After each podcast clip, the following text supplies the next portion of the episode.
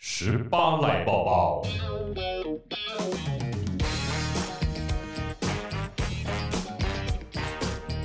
耶！十八赖抱抱，十八赖抱抱，今天抱什今么天？要报什么呢？听说戴尔大叔对我呃前几天啊、前几个礼拜在 Facebook 上面发的一段话很有感觉，就是你给我一根锤子，我看什么都是钉 子。没有，是想不到东西，只好去贤玲的脸书上看看有什么可以 抄的。哎、但是这个东西啊，是我在看一本关于心理学的书籍的时候发现的文字。那我自己觉得为什么很有感，是因为我发现人都会有先入为主的观念。对，就是只要你既定印象形成之后，不管后面的所有的证据导向，就是你的想法是错误的，你还是会极大可能的去合理化你的想象。就是，其实给我一根锤子，我看什么都是钉子嘛。嗯他，意思就是说呢，你只用一种观点在看事情。是，就是很单向，对，比如说你如果是一个数据专家，是，你就会用大数据去看一切的事情。你嗯，如果是一个女权主义者，你可能看半杯水就会觉得这半杯水侮辱女性。啊，这个例子可能比较极端啦，但是其实这意思就是说呢，他只用一种观点、一种思维在看一件事情。其实我觉得这个跟现在的网络氛围有一点像，就是站在自己的立场去看每一件事情。我觉得的确是这样，而且加上大家可能都会有一种先入为主的观念，不容许别人来质疑你，或者是去动摇你的想法。对，因为有时候你会把它扩大，比如说，其实它就是很简单单纯的理性的观点去支撑，可是你会放大成是不是别人对你的个人的贬义，所以不相信你的想法。哦，这个其实还可以讲一种是本位主义，对，就是从我什么东西都从我的角度去看世界。比如说，我们常讲一个大家可能新闻上媒体也常看到的“从台北看天下”，的确对，不对？像最近有一个 Delta 病毒，不是前一阵子又进来台湾肆虐吗？有一些媒体就报道说，Delta 病毒首度攻破台湾防线。可是所有人都忘记了，其实 Delta 在屏屏东东就有过喽。但是那个是不是就是一种台北看天下？我们完全忘记屏东这件事情。嗯，所以我觉得在这件事情上，就是我们刚讲的本位主义嘛。你为什么会只用一种观点？你只用你的观点去看，其实这有时候就是你没有去想到其他的观点。这句话它其实除了讲的是思维之外，它其实讲的也是专业。的确，我觉得专业的评判是很重要的，可是有时候我们都会用职业呃职位对，来去做一个专业的考量，它的官职大学问大，对，他的职位比较高，好吧，他说的就是对的，或是在开会的现场，好吧，老板这样说，那我就这样做了，反正老板最大，我也不敢说出我自己的意见。可是你有没有想过，当一个群体里面只有一个单向意见的时候，它是很可怕的，对它非常容易导致失败。而且还有一个，除了我觉得关阶之外啊，专家这个名词也是，就是我们很容易去相信某一个专家，他在这个领域里面提出来的任何意见。就比如说，我们讲最近防疫好了，可能有某一个医生他出来讲，我觉得防疫应该怎么样怎么样怎么样怎么样。嗯，当大家判断他的并不是专业意见，有的时候判断他的是他的话题够不够新闻性。假设他的话题讲的很很有爆点，很像在批评防疫的时候，大家就说啊，好，是不是很可怕？未来是不是很危险？因为大家很喜欢听一些医师的预言嘛。哦，可能嗯这个疫情到了哪里，它会变成怎么样？当医师一预言的时候，大家就会相信他的话。可是我最近一个常蛮大的体会就是，专家可以告诉你过去发生什么事，但是专家从来不会告诉你未来会发生什么事，他的预言不一定对哦。在于专家这件事情上，大家不要去相信。如果专家告诉你未来会怎么样，那你就让他来预言你未来乐透开几号就好啦。呃，应该是说，比如说，我觉得用疫情来举例，可能它不见得这么全面，啊、但是我我把它用一个方向好了，就是如果说现在人都很喜欢算命，因为对未来的不确定。对，可是算命师说的一定都是对的吗？他对未来的预知一定都是全然 百分百的啊没吗？错没错。因为事在人为嘛。如果你对好，如果你真的觉得说我未来就是会很糟，你就不努力一路糟下去，它真的就很糟了。对，可是如果你觉得你未来算命师说啊你不太好，可是你开始改变了什么，他可能就可以扭转人生。就像报气象一样嘛，气象专家也常常告诉你说明天会下 雨啊，结果我们一走出门，哇，艳阳高照呢。哎、你这个是对不其对实讲到我在电台里面常常会发生的事情。为什么往往在电台啊、呃因为我的节目时段是七点到十点，所以是大概在七点半钟的时候，我就会跟大家分享一下明天的气象预报。预报这件事情，就是呢，大概会有七八成的准确，但是难免对有时候因为。天后，你无法预知它会如何。常常我说，哎、明天呢会呃下大雨啊，怎么样怎么样，请大家带伞。结果早上一起来，艳阳高照，或者是说呢，我跟他说，哎、明天呢天气真的非常非常的好，可以计划一趟出游。早上八点钟，啪，然后我就会下大雨，我跟你说，我在床上的时候，不瞒大家说，我就会有时候自己默默的吐了一个脏话，想说糗大了。我昨天还跟我的听众说，上班的时候就是天气很好，嗯，那有时候就是会反过来，我叫大家带雨具，结果天气很好啊，叫大家哎、不用带雨具，天气所以你是反指标啊。是我吗？对啊，以后大家 所有的听众，你只要在电台听到贤玲叫你带雨伞，嘿，不要理他，肯定会出太阳。没有，那个大概就是你知道一两成的误差啦。啊，这也是一种墨菲定 律，有莫时候。非莫非，对可不是我们对就是往往会记得那一两次吐槽的时候，百分之八十都是准确，那一两次我就哎呦，就会开始怀疑自己。这就像以前我们在看棒球比赛的时候，徐展元主播有没有啊？他就是被人家称为铁嘴啊。他只要说：“哎呀，这个球员呢，已经连续五场没有击出安打，碰安打。”哎呀，碰全雷！对，这就是所谓的铁嘴神算反指标。想不到你也是哎、我也没有，快别这么说，我立刻把我的嘴巴拉链拉起来。好了，所以其实我们今天聊这一句话，怎么避免？其实要把自己先冷静下来，去多元面向的思考，而且就对方的角度也看看这件事情。可是这件事情其实并不是那么容易做到，因为对我们可能也会觉得自己啊，学经历也都不错啊，我的经验真的也很丰富啊。那别人来质疑你的决策是错的时候，你面可子挂能不住，面子挂不住。可是我觉得面子有时候真的先要放到一边，面子又不不值钱，对不对？回到最事情的根本，比较不会有误差，而且要把所有方方面面，不管是资料、数据，让科学来说话，不要让情感呃左右了的决定。对我自己觉得，既然你一根锤子，你看什么都是钉子，那你就多买一些锤子， 或者是你多买一些工具，不一定是锤子，你可以买一些六角扳手啊，你可以买一些老虎钳啊，或者是圆规啊，对不对？ 圆规这时候可以干嘛圆规可以画一个圆，可以让你的生活更加的圆滑。 ？OK，或者是圆规可以画出靶心，因为正中间的一定就是那个啊靶心 圆规的那个圆点，对不对？哎、你数学不错哎、也没有，我大概只讲得出这里。这时候千万不要问我其他的，赛 cosine，不 行。哎、我现在只讲出 sin、cosine、tangent、cotangent，你一定因为要这两个是样什么？子，你一定要这样残害数学只有考六分的人吗？ 真的假的？你数学只有考六分，我大学联考数学六分，六分怎么考的啊、我不知道。 哎、不要这样子哦，六分也有人零分啊，我觉得六分数以零分，呃数、以六分啊，一类组的数学，我们就是数以，不你是吗那个是民国初年的 屁啦，数乙，好了，这个名词离我有点久，可能是我忘 记了。反正我们就是我就是大学联考考六分，我数学非常的差，但是我也不认为说数学考差对自己人生会有多严重的影响，对因为真的计算算数的时候，你有计算机啊，但是你不要小看我哦，我有会计的丙级证照。 啊，所以数学考六分可以拿会计丙级证照哦。那两个不相关呐、会计不是要数学吗？可是他的数学跟你讲的数学不一样啊！我要干嘛要知道三角函数怎么算？我干嘛要对啊算 x、y、z 怎么算？那会计在学什么？会计加减乘除而已。有资产负债表啊、哦 微博位啊，跟营营业相关啊、成本会计啊什么的。 ，OK，所以贤玲很激励的告诉大家，你数学很烂，你还是可以去当会计师，也没 有，你你至少可以拿到丙级会计证就照是。至少有一个基础的小门槛 OK 但是那也就是忆当年了，那也是我小时候的事。我现在可能拿出来，我也是忘了，借进货 OK 带现金。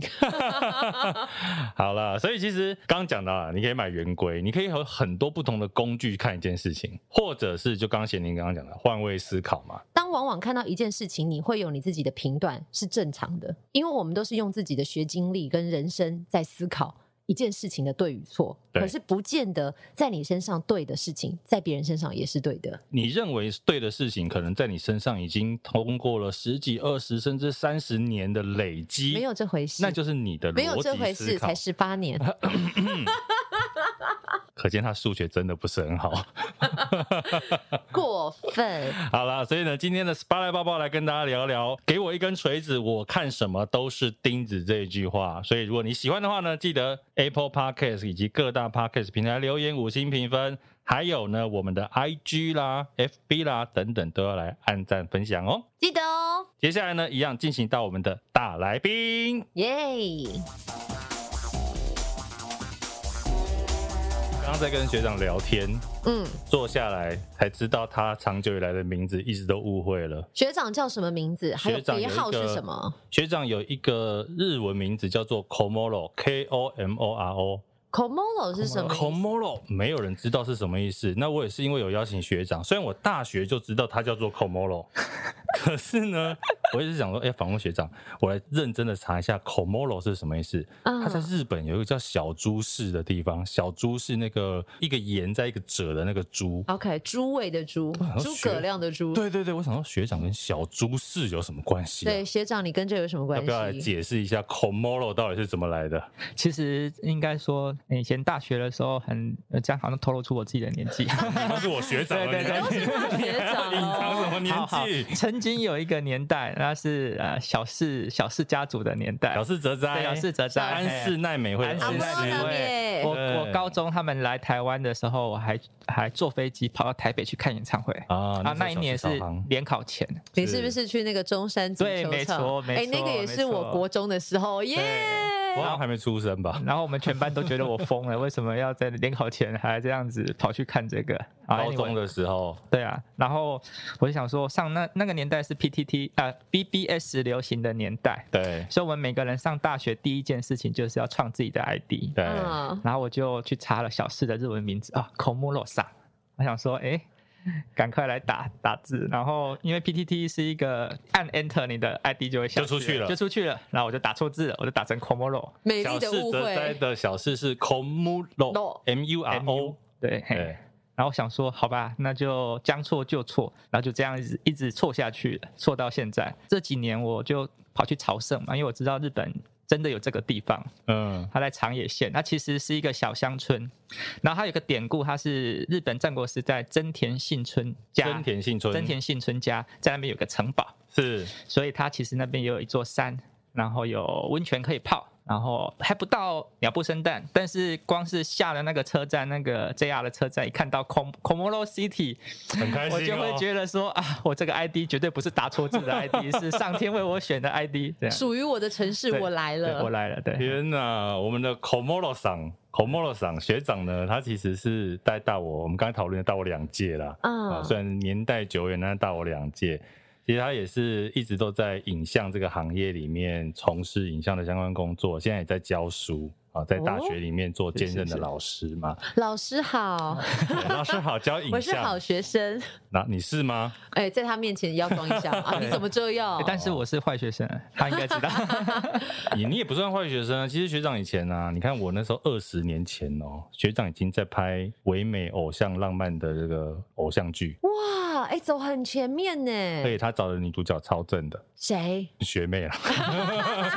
你知道我期待讲出什么张钧甯是不是？ 没有，因为感觉你好像要铺成一个什么浪漫的故事 因。为他他那个戏里面啊，那时候有两个女主角，然后一个嗯就是属于高挑气质型，一个就是比较娇小甜美可爱型， OK 两个都很正。啊然后我们都想说，学长是不是就自肥有没有？ 应该都是找很正的女主角我。在想，学长一定有他神奇的魅力，他的镜头可以捕捉到什么，所以呢，大家都愿意让他拍摄。对，二十年后，应该说二十年来，他其实把这件事情发扬光大。他现在很厉害的是，当然除了影像的作品、广告啊相关的东西之外，他们做了很多的婚礼摄影。厉害的在哪里呢？在哪里？二零二零年亚洲十大婚礼摄入师，哇，哎，这个 title 很厉害对不耶！对？来讲一下，因为我想大家可能都有呃，不管是有没有结婚的朋友，至少都有参加婚礼的经验。对，婚礼的摄影师、婚礼的记录师，大家可能就想说啊，是不是拿着相机、摄影机拍拍而已啊？应该是说啦，其实我讲一下我入行的典故好了。是其实我本来也是一个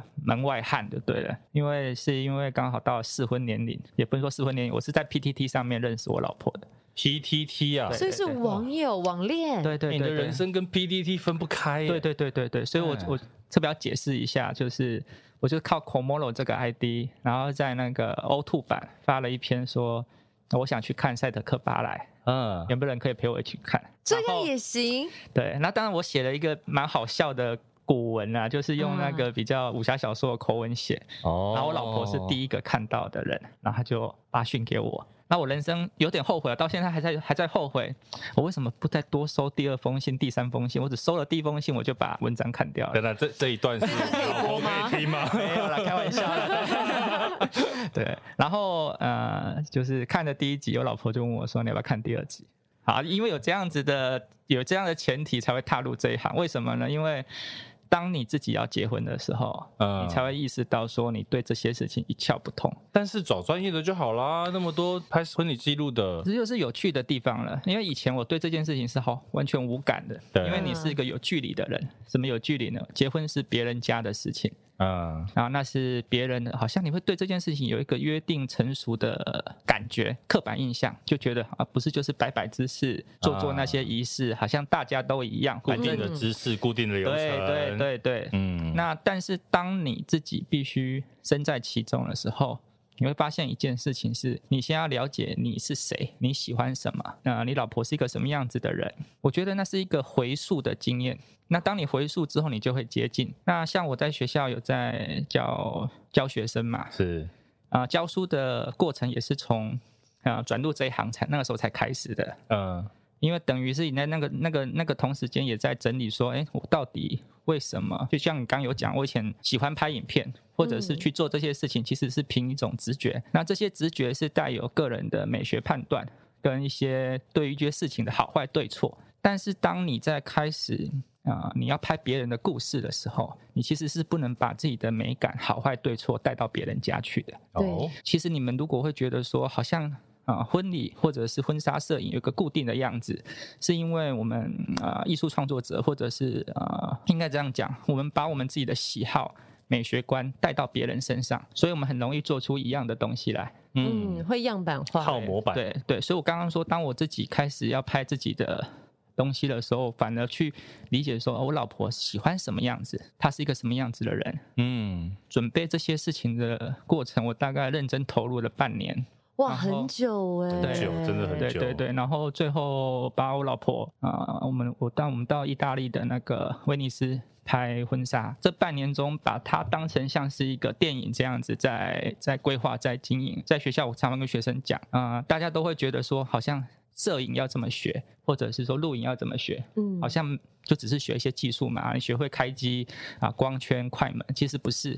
我都会跟学生说，其实是观察，啊，我用一个在我们我们上编剧课的一个比喻好了，妈妈在做菜，好，这是一句一个句子，嗯，对，那我们再多写几个字，小明看妈妈在做菜，嗯，那这两句的差别是什么？视角就不同了。对，多了一个视角，哎就呦是你有天分哦，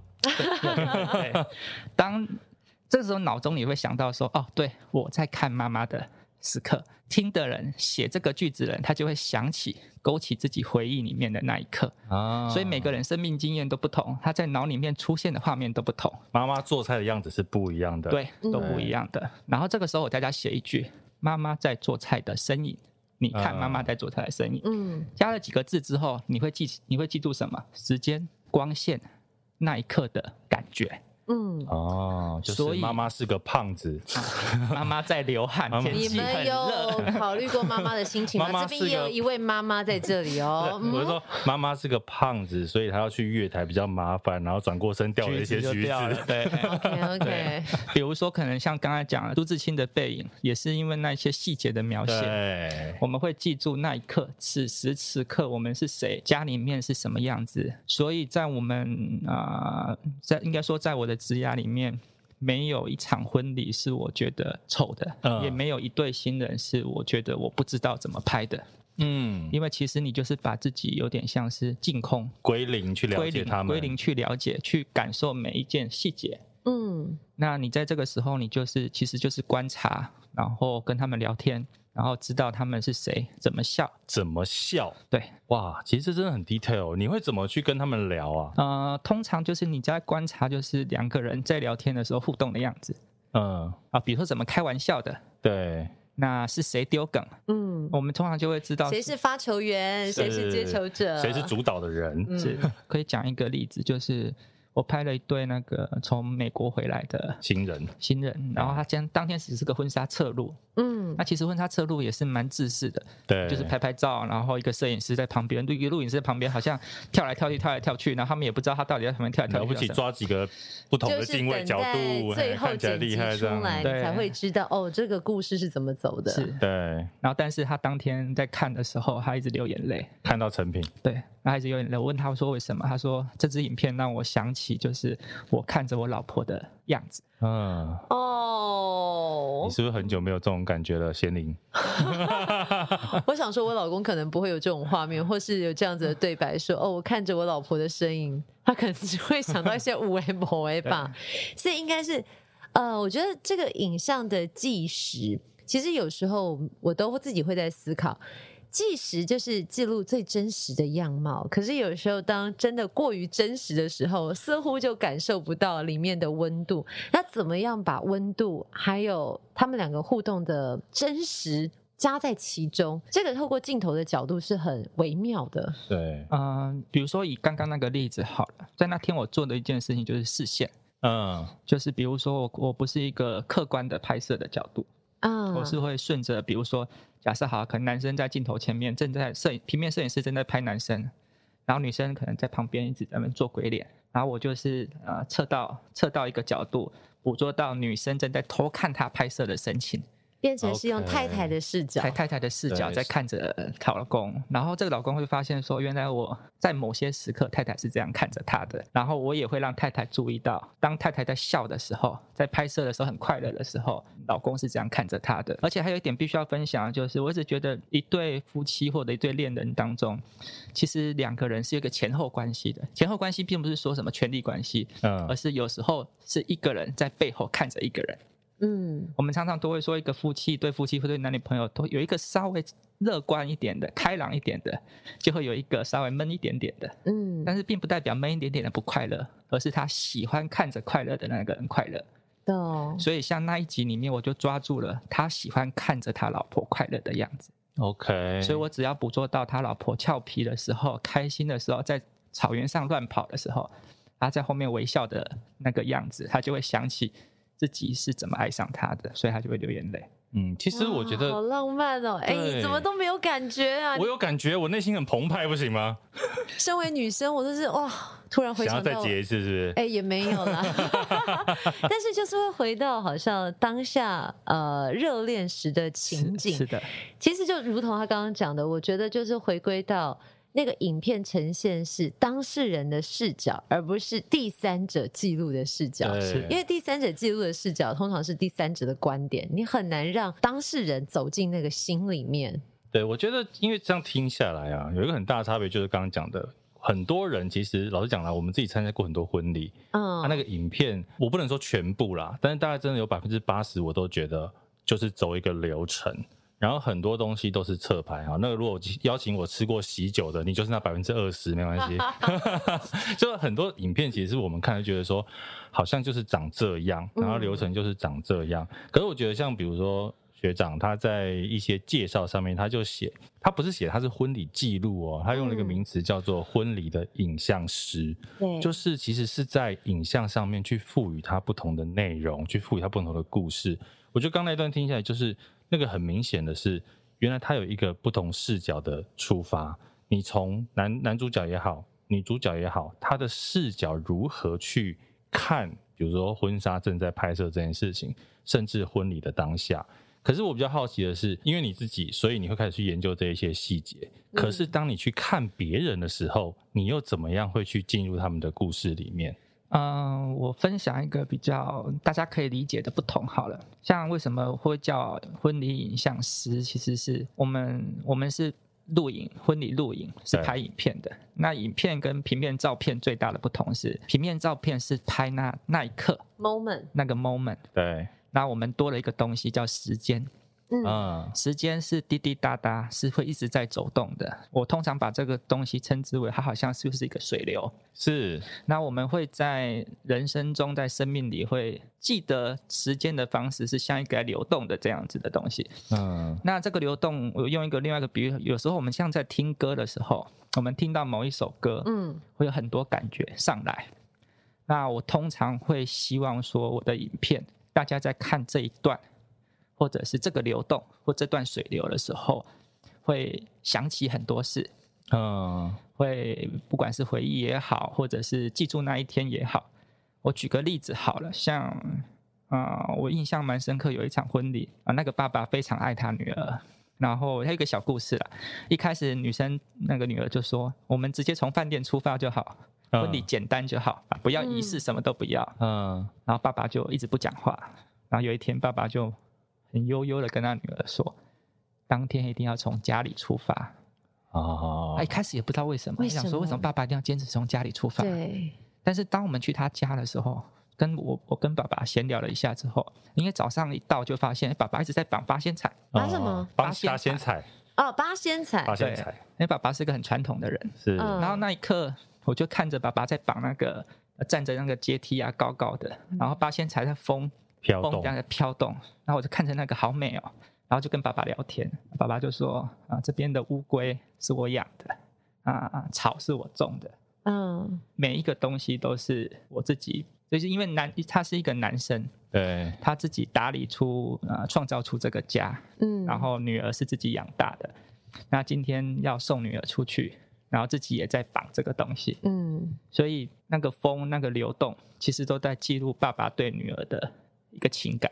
对，其实搞不好爸爸还不想把那个东西绑完，对对不对？对，因为知道绑完对仪式就要开始对了，对，所以爸爸那天就是在这个方面其实站蛮久的。那我们在进场的时候，婚礼进场的时候，通常不是两个女儿或者是新郎新娘对爸爸行礼之后，爸爸就要转身。对，就要是交手了，，对那个爸爸在那一刻，我们看他停下了大概两秒钟，嗯，他迟迟没有办法转身。但是我们的影像就会抓住那一刻，所以我说，是其实它是一个水流。我们在影片里面掌握住那一瞬间，嗯，所以我们拍的不是只是交手，我们拍的不是只是一个时间，对，我们拍的是那一刻，让你感受到什么？爸爸在看向女儿的感觉对，他为什么慢着转身？所以我们在那个时候把音乐停掉。嗯其，实音乐走到那个时候，正常来说，如果你没有想，其实音乐是会一直连续的。对，或者甚至对推大，你想要把那个情绪更放大，对就是那一刻对的静默，其实也传递了爸爸的舍不得，对是，所以啊、我我们会把我做的东西说是婚礼影像师，嗯。因为它是一个流动。我觉得就是讲到这一段呢、老实讲，我自己每次在婚礼上，应该我真的会想要有点感动落泪的、啊，大概也就是刚刚学长讲的这一段，就是属于爸爸或妈妈把手交出去的这一段，嗯，因为那一段有的时候，老实讲，而且台湾的上一辈的男人很压抑，男儿有泪不轻弹，对他们不会轻易的在外人甚至亲人的面前嗯表达出自己的情绪。可是对于嫁女儿这件事情，可能对很多爸爸来讲，真的是你就嗲为屌，你知道吗？就是上忍辈不子住的了。小情人，竟然那个手要被别的男人牵走了。对我啊，我们有一支得奖作品，那个印象非常深刻，就是爸爸一转身，本来还在笑哦。嗯，爸爸是一个非常酷的人，很有趣。我就可以讲他，因为我们之前跟新娘聊天，他说我爸爸从来不笑，嗯，在家里也不讲笑话。然后他说他很担心结婚那天他一句话不讲，他说他他会问我们说这个要怎么拍，嗯，那我说你们不用担心，就交给专业。我们当然这样安慰他、啊。对有时候你你没有到现场，你也不知道是怎么样。嗯当天早上，爸爸真的一句话都不讲，但是我们发现他其实视线都落在落在女儿身上，嗯尤其是女儿在化妆的时候，嗯爸爸一概看不懂女儿在做什么、啊，但是我们就看他，他其实就只是看着。有时候看着不一定是看懂，他只是想多看几眼，嗯记下那个时刻。所以，当一整天都不笑的爸爸，当新郎 走向他要交手的那一刻，他居然对新郎挤出笑容。但是很不容易。但是他在转身那一刻，整个嘴巴就开始抖抖抖抖抖抖抖抖抖。嗯哦，他其实那情绪个满意对了那个笑容是挤出来的，嗯，然后转身过后那个压抑也是忍住的。嗯所以爸爸他是一个非常细节的，呃就是我们在婚礼上我们看到那么多事情，其实它不是只是一个事件，而是每一刻家人的一些细 节。对，因为我觉得像刚刚讲到的是爸爸他会从早上，我们相信结婚一定有很多仪式嘛，从早上起床你看着女儿化妆，然后甚至可能传统一点，你有一些什么奉茶等等的仪式，嗯这一些虽然啦、旁人的眼里好像在走流程，可是我相信，不管是爸爸妈妈、女儿，在那个当下，其实感触都是非常深刻的。除了爸爸之外，妈妈呢？你拍到了妈妈什么东西？其实我们今天聊婚礼摄影都在聊爸爸妈 妈，因为是最重要的几个角色。对，妈妈呢有一个很有趣的例子，有一个妈妈一直很在意她的样子，然后妈妈那个时候自己的对样子妈妈自己的样子，爱漂亮的妈妈爱，漂亮的样子。然后想说，为什么妈妈那么爱漂亮？是因为嗯偶像包袱吗？当然，我们就很注意这些细节啊，就是是把它把它呃拍得很美。让他放心。对，嗯，后来妈妈才悠悠的说一句，就是她一直想跟女儿一起走红毯。啊，对他，因为女儿从小养到那么大，那那一刻他想要让大家，也是让自己记得一起走进去的那个感觉。是嗯对，所以每一个人想做一件事情，都有他背后的一个心情。嗯，那通常我们会在呃，像我我我们拍任何一对新人，我都会像这样子，就是有点角色反过来了，就是我变成我去问他们一些问题，嗯嗯，然后跟让他们他做们访对谈跟他们做访谈，让他们理解，就是我们会理解说啊、家里的妈妈喜欢什么，在意什么，然后一切的小事啊，爸爸喜欢什么，在意什么。像我们有时候也会去问到说阿公阿妈还在不嗯在、啊，当天会不会到，对，所以我们常常会捕捉到，就是可能呃新人刚在台上仪仪式结束，然后下来阿公阿妈摸着他的脸，嗯，然后跟宝贝他说，孙啊对宝就贝是孙走那一刻入，主桌那一刻，对那一刻，对对。听了也是蛮感人的啦。但是因为很多在拍摄的过程当中，尤其记录这件事情，嗯因为我们自己参与过一些看别人拍摄或等等的，你会觉得说，比如说我们知道有的摄影师就跟你说，来头靠肩膀上，来牵手，但是其实中间少了，他变成只顾这些动作。学长，你们会怎么去引导你的对象？不管是在婚纱的时候，或者是在你拍摄记录的过程当中，如何的去引导这一是些感情？呃，因为像呃学长这边，我自己其实也有这样的疑问，就是在于说，像影像的呈现，当然真实的传递出那一份感动跟幸福是很重要的。可是怎么不流于，比如说像是形式上我要拍出幸福，而不是真实的展现幸福？这个听起来好像有点吊诡，但是你看，其实两个人互动是很真实的，对，可是，在人一紧张之下，其实你有些时候会变得很僵硬。当然，这时候摄影师可能会只是引叫导，你放松一点而会已啊哎啦引导一下，或者是指点一下，在后面剪辑出来，它就会变成一个浪漫的故事。可是你怎么去权衡呢？贤宁讲到一个东西，就是引导。嗯，我觉得我的引导跟大家想象引导不太一样。是嗯、我们我们在拍影片，我自己有一个很喜欢的一句话，就是希望真挚的情感可以感动他人。嗯，呃，为什么是他人？嗯是因为每个人理解一件事情是有一个过程的。因为我们常常看别人的影片没有没有感觉，是因为那个影片或那张照片没有引导这个过程。嗯所以我们的引导并不是告诉新人说你现在什么姿势最幸福，而是我们让影像说话。是比如说好了，就是我举一个例子哈，合照，合照拍起来不就是合照嘛？嗯但是我喜欢在呃合照的宾客露出笑容，看着镜头的那一刻，嗯，然后我摄影机会拉到中间，然后这个时候我可能对他们说，哎、那个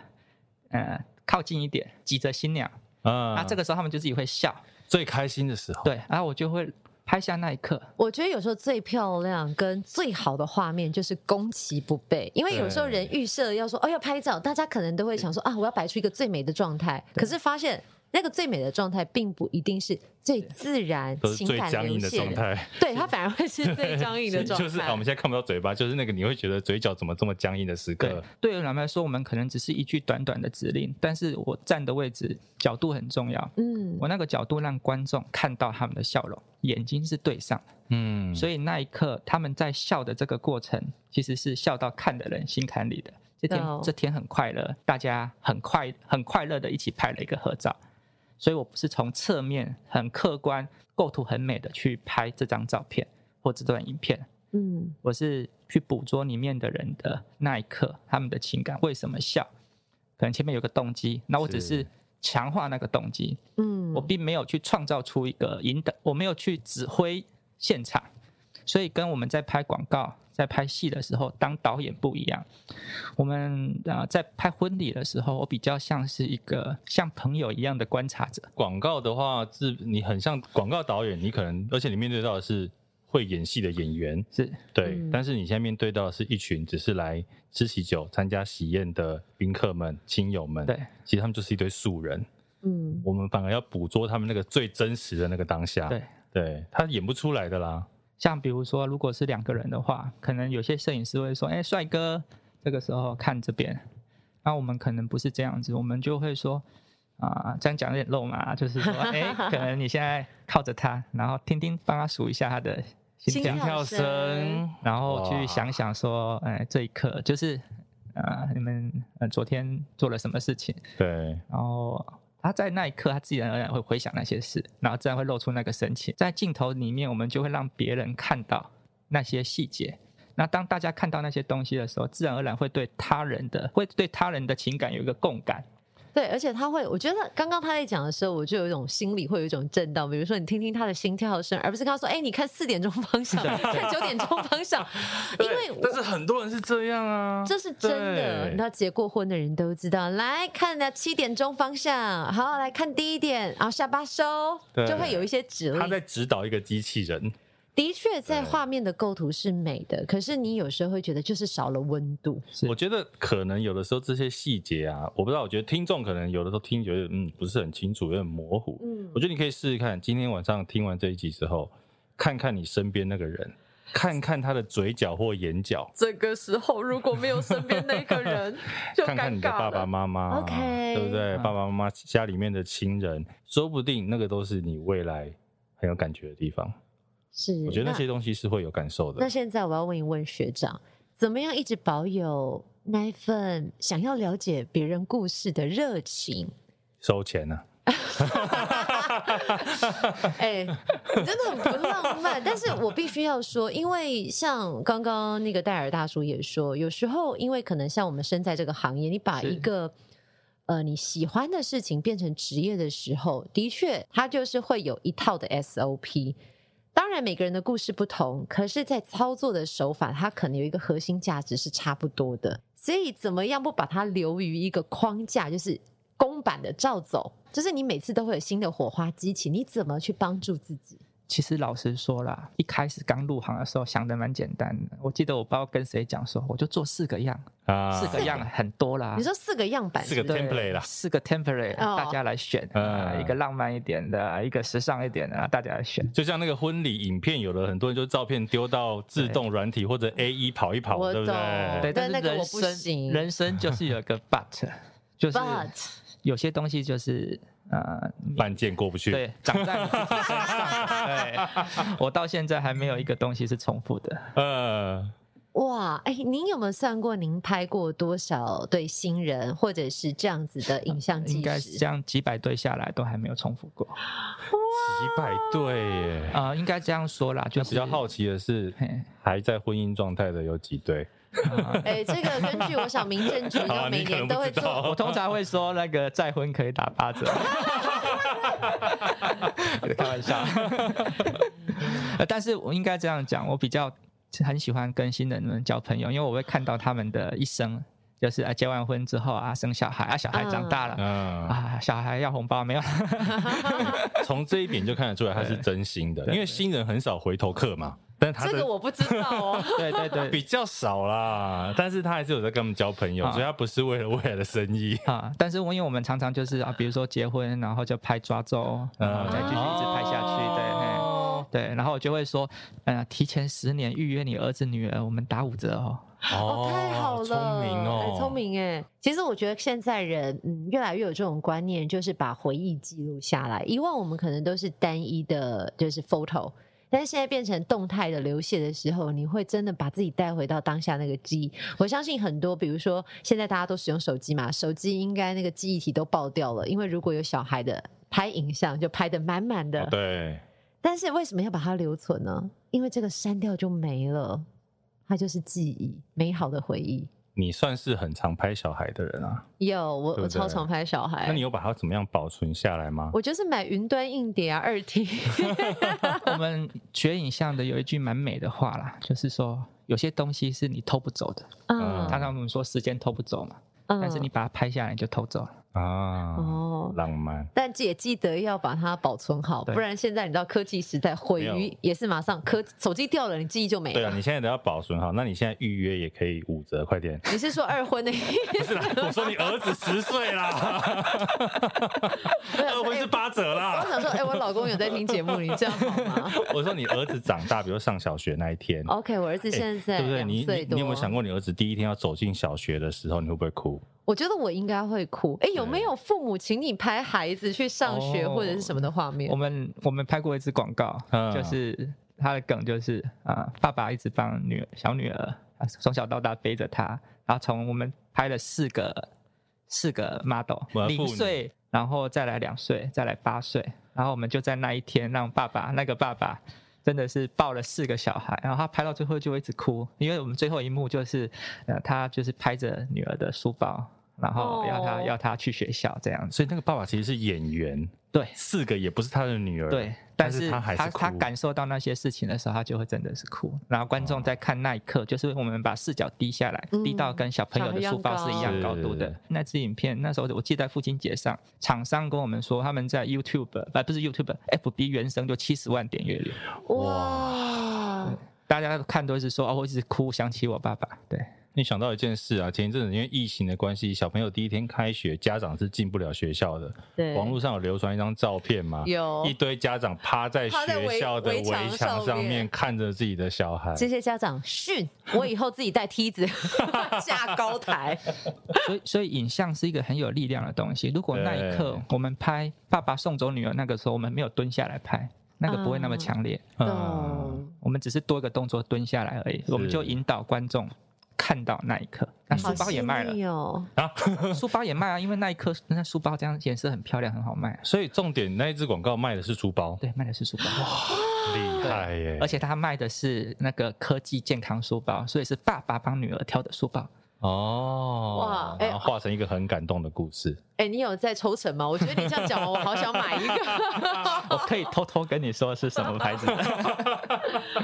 好有趣哦。我觉得很厉害的就是啊，当然就是当一个导演，我觉得不管是广告或者是婚礼摄影，其实我觉得学长厉害的就是他可以找到一个让观众有同理心的视角，嗯就是我不是只是在侧拍这些人，而是让观众我在看这个影片的同时，你也可以感受到影像里面的这些人的故事，然后你去回想到你自己可能有类似的经验，那个同理的过程应该是很重要的。是同理的过程很重要，但现在本人想要问一个很世俗的问题，你常知道常问多少钱 是不是？因为你知道，回忆是珍贵的，那你要把它保存下来，可能也需要一点花费。我觉得可以给大家一些那个 range 的概念，因为 range 搞不好的概有念有在收听的听众朋友也想要记录影像纪实，可是不知道从哪里入门着手，或者是如果有朝一日我自己想要挑选的时候，我要观察哪些细节？ 哦，我通常不会建议观众直接比价钱，因为你嗯比价钱的话，你会落入看到割很喉多战各种规格。那如果你比规格，就会像我刚刚讲的，大家只是在比较事件记录的多寡，啊给的拍几天，拍几天，啊然拍后多久多久？我给你两个剪小时出来的多长对我给你剪两个小时的影片，好好好好，两个小时很好，我、没有人两看个。小时跟监视器一样。 对，多不一定我本来好。 要说跟电影一样，没有跟监视器一样。对，对然后我会跟他说，就是我还是一样，就是我们会从聊天开始，嗯然后去了解这些事情。然后所以每一说，分钟开始算钱 这样。啊哎，这心你理是律医师生是不 是？啊，我哎哎，那我们今天很赚哎，我欠赚我们今天跟大师聊 哎，天，没有你这样以后他接不到 case，以为做下来就要收钱。 没有啦，我们开玩 笑的 OK 啊，我因为如果是这样子，就是你坐下来跟他聊的时候，频率对不对？哦。他在乎频率什不么对，你会就要走吗？不是是哎他跟我跟你我的说频，不率。接最大。对啊，我就说你会就是嗯，学长，你有没不接的 feel 客人吗？哦，我没有不接的， 所以我说我才会一开始说，其实我我我的个性像水流一样， OK，嗯对，。但是如果像因为启文认识我，其实以前是非常尖锐的人，对，算是一个很有想法的青年呐、对，哎，OK。对你不要看那他你的斯斯棱文角文怎么的被磨掉的 啊？我觉得是因为你开始理解说为什么你会有这些喜好，那当这些喜好你有一个就是回过头来看这些事情的时候，你会理解有一个脉络，啊？那这些脉络你再透过教学、透过分享，你会形成一个系统，那这个时候你的那个触角自然而然就打开来了。你再也不是一个凭自己本能在做事的，那你跟对方的聊天呢？坐下来聊，然后呢？继续问收费的对，问题，继续 不？。有没有？我们就是很帮大家在找那个重点对啊，坐下来聊，坐下来频率聊，然我们后通常会去知道说他有什么规划。像我举个啊讲一些大家喜欢听的话题，好了，像我们拍，其实在疫情前拍很多海外，海外婚礼，海外的时候我们接到蛮多客制化婚礼的。哇，对，那我我有说过，就是我们拍过千万以上的客户，哇，他那场婚礼光是场租，场租哦，他在英国牛津丘吉尔公爵的古堡。为为什么嗯我脑中闪过有周杰 伦？ 对，没错，哎看是对你说宾客里面有周杰他伦那个周古杰，伦的婚礼啊，他那个古堡比周杰伦的婚礼还要还要夸张。哇哦塞，那新娘是是乘着马车进场的，然后那件礼服呢，那件礼服是从黎巴嫩，然后有有四个服装造型师一起一起坐飞机运过来的，很指标的，他是什么样的身份？可以大概讲一下吗？啊身份就不能不不能不比讲能，如说是政治人物还是艺人还是？就是一定是付得起的钱的是人。一对相爱的人。不是我本人啊，哎我们怎么这么世俗啊？ 在讲这个事情之前，我必须要说，你看，我们其实可以做这样子规格的东西，啊，但是呢，我今天不管是我常常会跟新人讲说，你不用在意你今天要来找我们，你的婚礼的场子是怎么样，你也不用在意你是不是啊、可能甚至流水席，甚至是家宴。嗯，甚至是让我们现在推个方案叫做呃私奔婚礼，你们两个人到森鼓励林，私奔就对了。对，到森林里面去之后，你们两个人的仪式，哇，我们我们的收费并不会因为你的身份的高低而有太大的变化。对，我们那我其们实讲这个钱是开玩笑啦。对嗯我们 care 的东西是说，就是如何用最贴切的规格，然后最适当的的安排去把你的故事呈现出来。我觉得是因人还有因地制宜去呃考量整体的预算。对那当然，你说如果在台湾本地，当然它就减少了可能飞机啊对、是饭店这些的费用对对对，当然就会有落差。但是对回归到主体，就是拍出两个相爱的每人一的对故爱情事，故事都是等价的啦，等价应该是无价吧？我觉得那个爱等情价，啊，他那边收一样 的钱。不是？哎，这个我就不知道喽。没有，应该这样讲，就是说，如果扣掉空拍啊，嗯扣掉说去国外的那些花费，嗯、我们在台湾，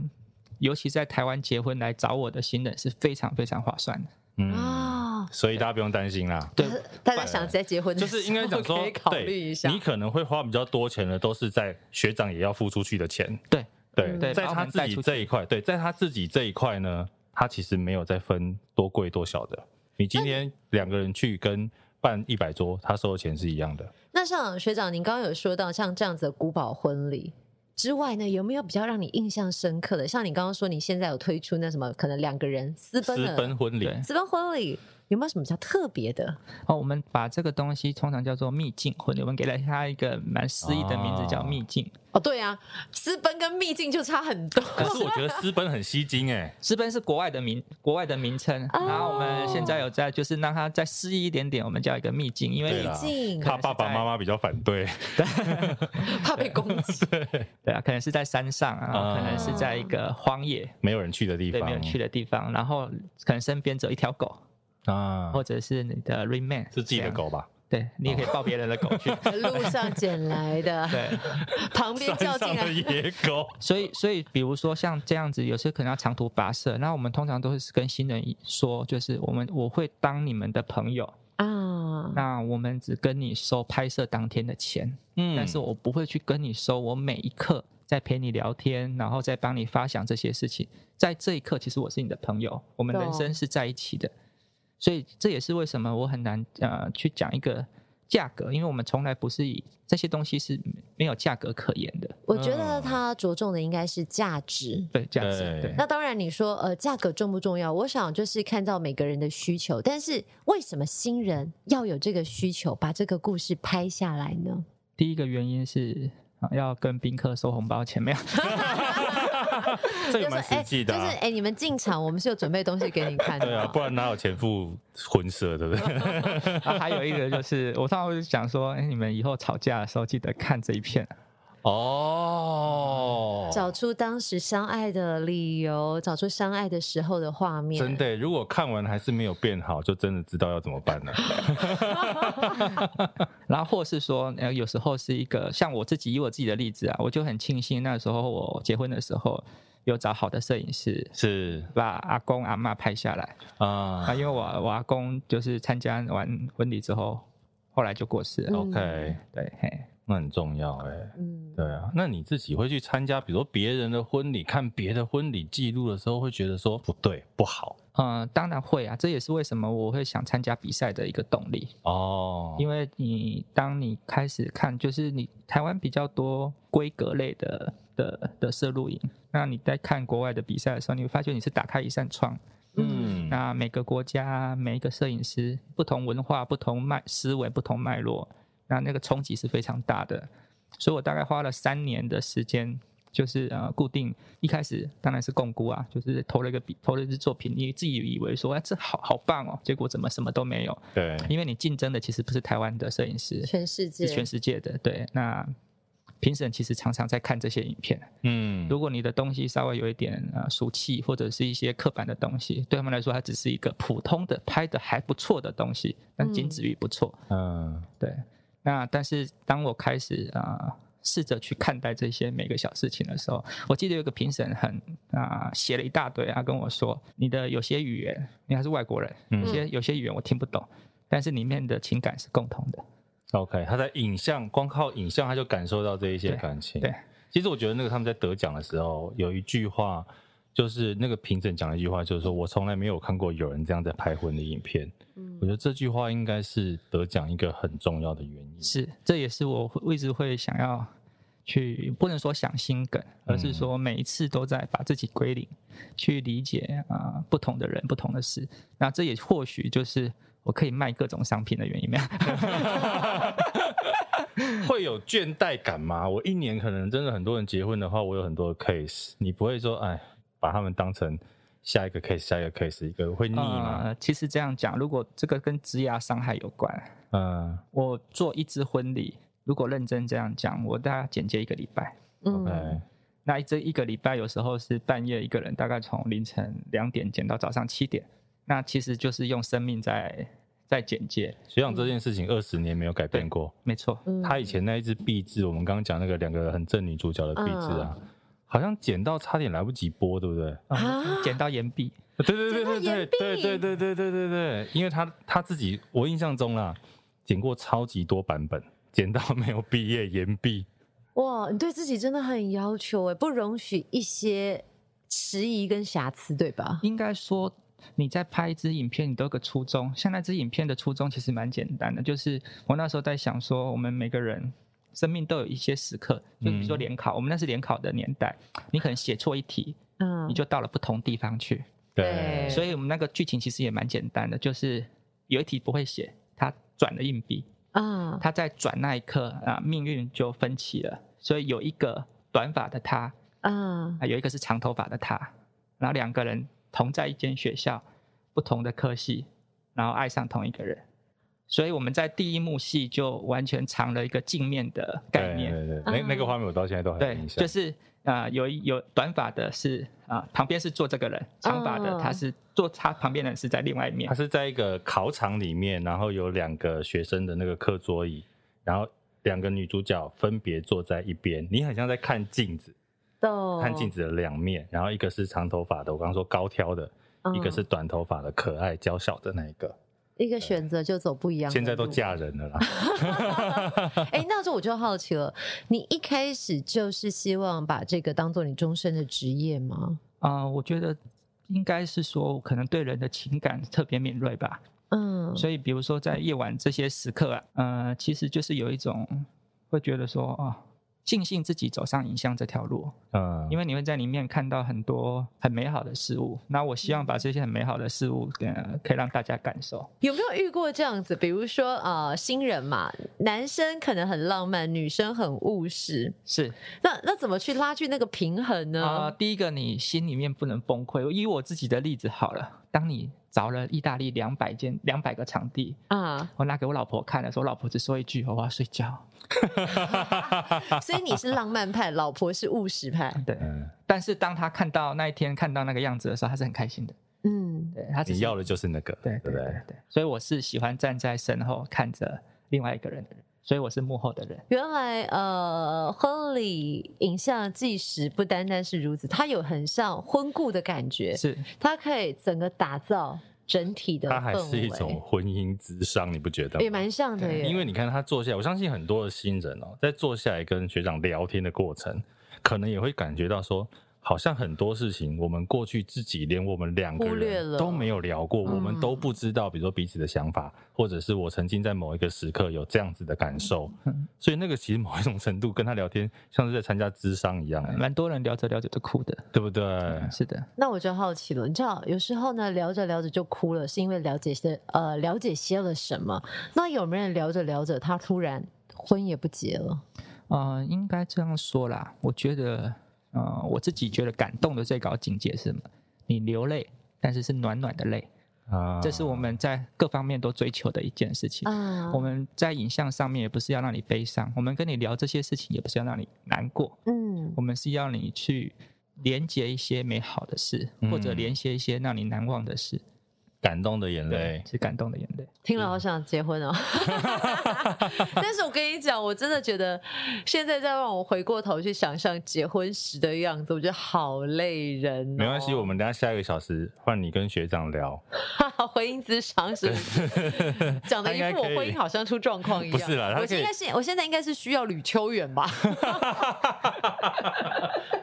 学长有没有想说跟吕秋远做一个套餐的 combo？嗯没有问题啊， 对 啊，一条龙就我只是怕我们尺度太开。那 比如说吕秋远那边 case 接完之后，有没有可以直接 pass 给学长？二婚有八折哦。 好了，今天其实很谢谢学长来到节目上， 感因为谢感谢，对，其实聊了很多。我觉得给幕后到十八来，当然除了我们说影剧啊之外，嗯其实我我讲过了，其实所有东西的幕后它都有很多很精彩的故事。那今天我们在这个节目上呢，真的。二十年，将近二十年没有见到的学长来到这边，再次跟大家介绍一下未来影像的 Komoro 老张。所以呢，如果大家未来有任何影像记录的需求，不要只做婚礼，嗯你想要在你的人生当中啊，花记录一一点下时间，对，美记好录的一一下，不管你刻的家庭、你的小朋友结婚、离家出走的那一天， 哦，你都可以其实来把这件事情用一个影像的方式记录下来，嗯让把你的故事留给未来你的朋友、你的家人，甚至你的小孩，甚至你自己，可能在多年后看都会有不一样的感觉。是谢谢老张，谢谢学长，谢谢谢学长，谢谢，谢谢拜拜拜拜